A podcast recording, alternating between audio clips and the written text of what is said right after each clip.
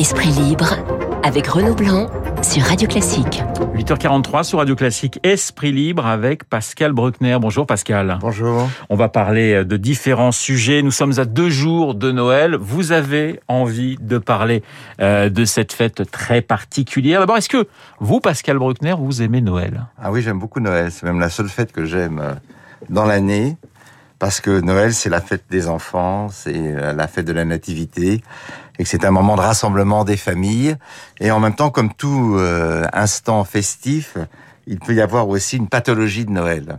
Et par exemple, dans les années 90 euh, du siècle passé, le, le, le, Times anglais révélait qu'un citoyen britannique du nom d'Andrew Park décidait de fêter Noël tous les jours. Donc tous les, il avait installé chez lui un arbre au pied duquel il disposait chaque soir trois cadeaux nouveaux pour les découvrir le lendemain avec ébahissement et les ouvrir. Mais euh, avec le temps, Noël finissait par peser, manger tous les soirs de la dinde, boire du sherry, du chocolat, du pudding soir après soir, grèvait non seulement le, son budget, mais aussi sa santé. Ouais.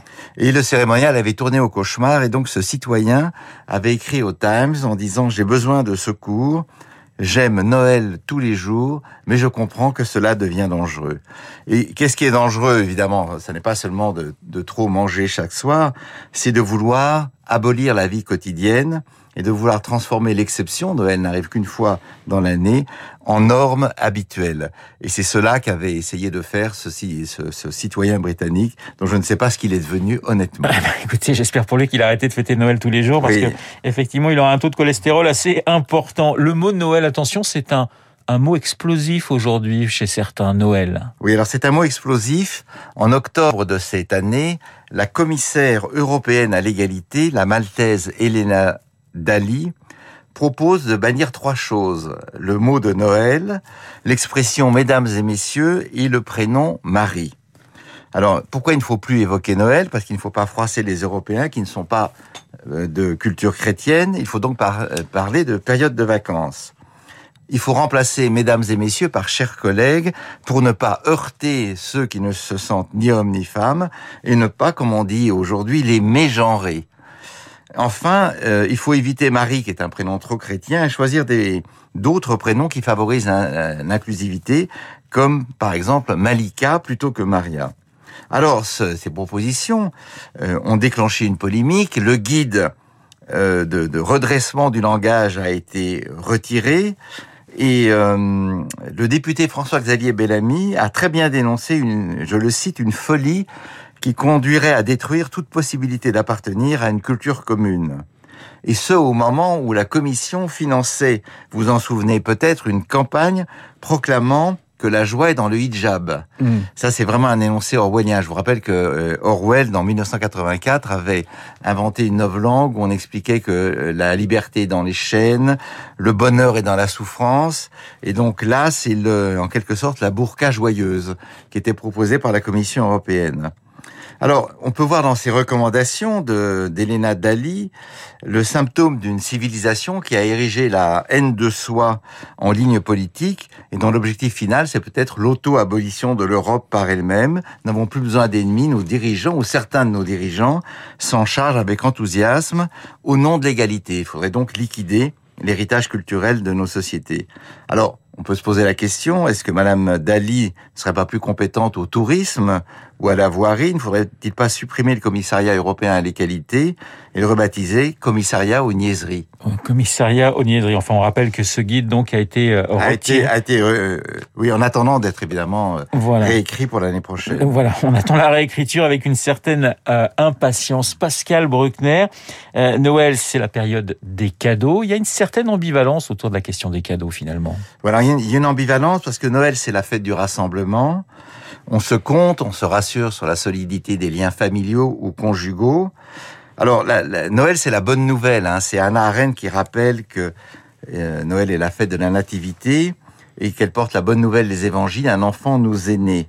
Donc l'enfant, c'est la certitude que du nouveau arrive dans ce monde, que les générations anciennes seront remplacées et que l'humanité sera à la fois prolongée et régénérée.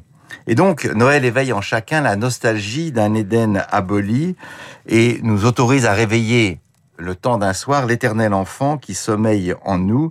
C'est en quelque sorte une parenthèse d'immaturité pour tous. Mais Noël a toujours été, contrairement à ce qu'on peut croire, un objet de polémique. Le 23 décembre 1951, le Père Noël a été brûlé en effigie devant la cathédrale de Dijon et condamné comme usurpateur et hérétique simple importation. 23 décembre 1951. simple importation de la culture américaine. Et à l'époque, c'était le chanoine Kir qui était euh, le maire de Dijon. Il ne s'était pas mêlé de cette polémique, bien que lui-même catholique. Et le Père Noël était réapparu sur les toits de Dijon le 24 au soir. D'accord. Comme ça, on essayait de, de, de réconcilier tout le monde. Cet incident a, a valu d'ailleurs un, un article de Claude Lévi-Strauss dans les temps modernes et qui euh, s'interrogeait sur le sens de cette euh, Hein, de cette euh, de, ce Père Noël incendié par le clergé qui, qui, voyait une, euh, une, une infamie euh, sacrilège. Et alors, Noël, on, vous l'avez dit tout à l'heure avec Yannick Aleno, Noël est souvent l'occasion de disputes irréconciliables. Vous avez parlé du foie gras, mais c'est vrai que si à table vous avez une présence d'une cousine, d'une fille ou d'une nièce qui vous traite d'assassin pendant que vous dégustez du foie gras, cela risque d'assombrir les, euh, les, les, les, repas. Et puis, euh, Noël est classiquement condamné comme une orgie de biens inutiles, un dévergondage marchand que devrait limiter la sobriété et la décence. C'est d'ailleurs une ritournelle. Chaque année, on se promet de ne pas dépenser et chaque année, on dépense des fortunes. Mais euh, la, les cadeaux au pied de l'arbre sont la source toujours d'une véritable inquiétude. Que vais-je acheter? Serons-nous à la hauteur de la cérémonie?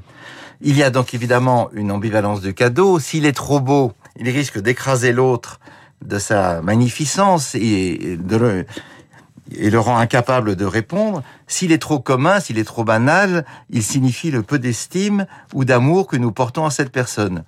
Je ne vaux donc rien à tes yeux.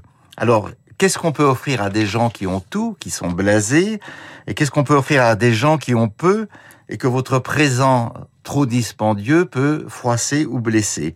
Il n'y a pas de don neutre, nous le savons grâce à l'anthropologie.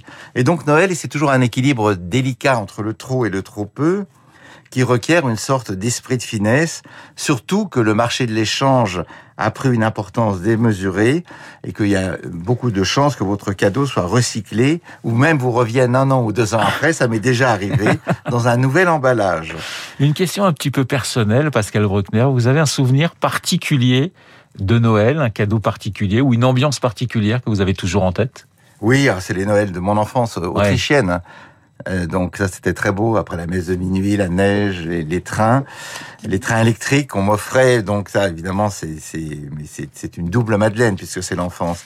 Mais euh, euh, je, je, pense à une chose. Pardonnez-moi, je reviens à l'actualité. Je vous en prie. Si vous avez euh, vu la série Succession, qui dont on parle beaucoup en ce moment, le, le grand-père qui est donc l'horrible Murdoch euh, se fait offrir une montre Patek par son gendre qu'il méprise et immédiatement il la cède euh, à un domestique euh, pour montrer le peu de cas qu'il fait de sa famille. Et au fond, peut-être qu'à Noël, chaque famille nombreuse devrait engager un ministre des dons au moment des fêtes pour euh, permettre à chacun de répartir équitablement ses largesses et ses munificences. Ben voilà le conseil de Pascal Bruckner à, deux jours de Noël. On va passer au, au, zapping avant de continuer cette conversation. Je vous propose d'écouter euh, Olivier Véran, ministre de la Santé. Il était l'invité de, de d'RMC et il revient sur eh bien la propagation du variant Omicron. On l'écoute. Il est très contagieux, il va circuler et aucun pays ne sera épargné il y a l'incertitude, mais avec des raisons d'espérer, qui est manifestement là où il circule beaucoup. Pour l'instant, il n'entraîne pas de vague d'hospitalisation, et c'est évidemment le point le plus important. Et il y a une autre certitude, c'est qu'il est sensible au vaccin. Il est sensible au vaccin. C'est un petit peu euh, l'espoir hein, développé par euh, Olivier Véran. On va écouter Yannick Jadot, il était chez France 2. La multiplication des candidats à gauche, qu'est-ce qu'il en pense? L'écologie n'est pas soluble dans la gauche. Il y a une vieille gauche qui sait plus où elle habite. Moi, mon sujet, c'est pas de sauver la vieille gauche, c'est d'imposer l'écologie dans cette campagne. Donc, qui fasse la primaire entre les socialistes? Il y a une multiplication des candidatures socialistes, c'est leur problème. Alors, c'est leur problème. Juste une petite question, Pascal Bruckner, quand vous voyez ce qui se passe à gauche en ce moment, est-ce que vous vous vous dites c'est quand même assez étrange cette multiplication des candidatures, celle de Christiane Taubira euh, la semaine dernière. Euh, qu'est-ce que ça vous inspire finalement cette situation de la gauche qui semble hors jeu pour cette présidentielle? Ah ben, c'est un phénomène assez ancien. Depuis que je suis jeune, j'entends euh, la gauche appeler au rassemblement, puisque la gauche est en crise quand même depuis au moins une quarantaine d'années. Et le, le, symptôme de cette volonté d'union, c'est une division accrue. C'est un peu, vous savez, comme ces, euh, ces animaux qui, se, qui, qui, qui subissent un phénomène de sissiparité, ils se divisent en petites cellules. Là, plus la gauche veut se rassembler, plus elle, euh, elle part en éclats, en petits morceaux. Et ça, ça a un mot très simple, ça s'appelle l'agonie.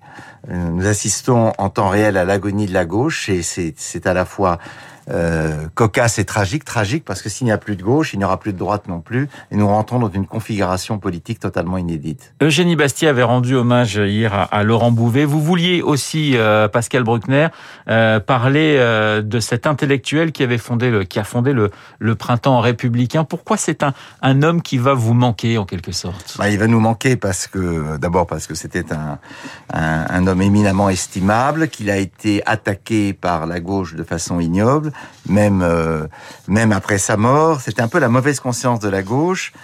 Et il, menait un combat fervent en faveur de la laïcité contre l'islam politique et il déplorait la dérive d'une partie de la gauche euh, et son soutien plus ou moins avoué aux frères musulmans et aux salafistes au nom de l'antiracisme.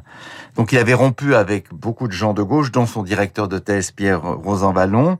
Il était en but aux insultes, notamment d'un certain Tahabouaf, mais aussi de la France insoumise, qui le, huait, et Jean-Luc Mélenchon le qualifiait de fanatique anti-musulman et quasiment de fasciste. Le Monde lui avait consacré un article extrêmement sévère et méchant euh, en 2018 où il était dépeint en gladiateur de la laïcité, en troll auto-radicalisé des réseaux sociaux. C'est une citation. Au fond, quel était le crime de Laurent Bouvet? Pourquoi a-t-il suscité une telle haine? Son crime, c'était de prendre des idées de gauche au sérieux, laïcité, séparation de, des religions et de l'État, égalité, émancipation individuelle. C'en était trop pour ses pères à l'université, pour ses anciens camarades, et au fond la haine que suscite et qu'a suscité Laurent Bouvet est à la mesure de la dégénérescence d'une gauche qui est en train, je le disais à l'instant, de mourir d'insignifiance sous nos yeux. Et la question qu'on peut, qu'on peut se demander, c'est est-ce qu'il reste aujourd'hui en France un seul intellectuel de gauche de valeur? Qui ne soit pas soit un perroquet de son parti, soit un policier de la pensée. Pascal Bruckner dans Esprit Libre comme un mercredi sur deux. Merci Pascal, je vous souhaite d'excellentes fêtes de Noël. Merci, joyeux ah. Noël. Et nous nous retrouverons donc euh, eh bien l'année prochaine si vous le voulez bien. Il est 8h56 dans un instant. L'essentiel